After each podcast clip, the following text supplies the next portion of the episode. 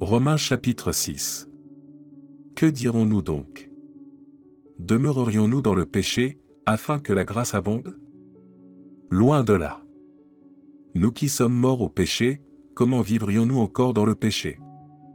Ignorez-vous que nous tous qui avons été baptisés en Jésus-Christ, c'est en sa mort que nous avons été baptisés Nous avons donc été ensevelis avec lui par le baptême en sa mort, afin que, comme Christ est ressuscité des morts par la gloire du Père, de même nous aussi nous marchions en nouveauté de vie.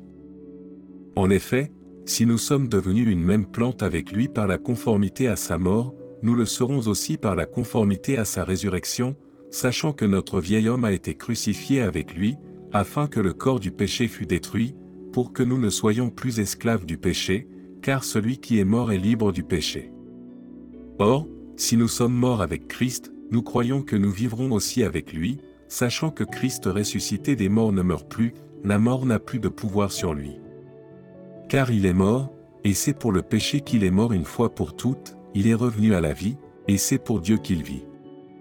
Ainsi vous-même, regardez-vous comme mort au péché, et comme vivant pour Dieu en Jésus-Christ. Que le péché ne règne donc point dans votre corps mortel, et n'obéissez pas à ses convoitises. Ne livrez pas vos membres au péché, comme des instruments d'iniquité, mais donnez-vous vous-même à Dieu, comme étant vivant de mort que vous étiez, et offrez à Dieu vos membres, comme des instruments de justice. Car le péché n'aura point de pouvoir sur vous, puisque vous êtes, non sous la loi, mais sous la grâce. Quoi donc? Pécherions-nous, parce que nous sommes, non sous la loi, mais sous la grâce? Loin de là. Ne savez-vous pas qu'en vous livrant à quelqu'un comme esclave pour lui obéir, vous êtes esclave de celui à qui vous obéissez, soit du péché qui conduit à la mort, soit de l'obéissance qui conduit à la justice? Mais grâce soit rendue à Dieu de ce que, après avoir été esclave du péché, vous avez obéi de cœur à la règle de doctrine dans laquelle vous avez été instruit.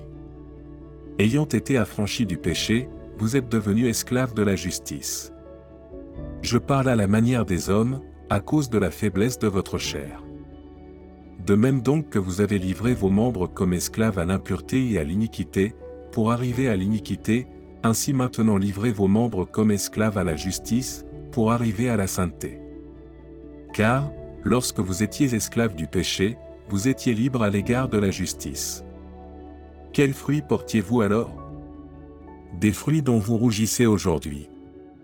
Car la fin de ces choses, c'est la mort.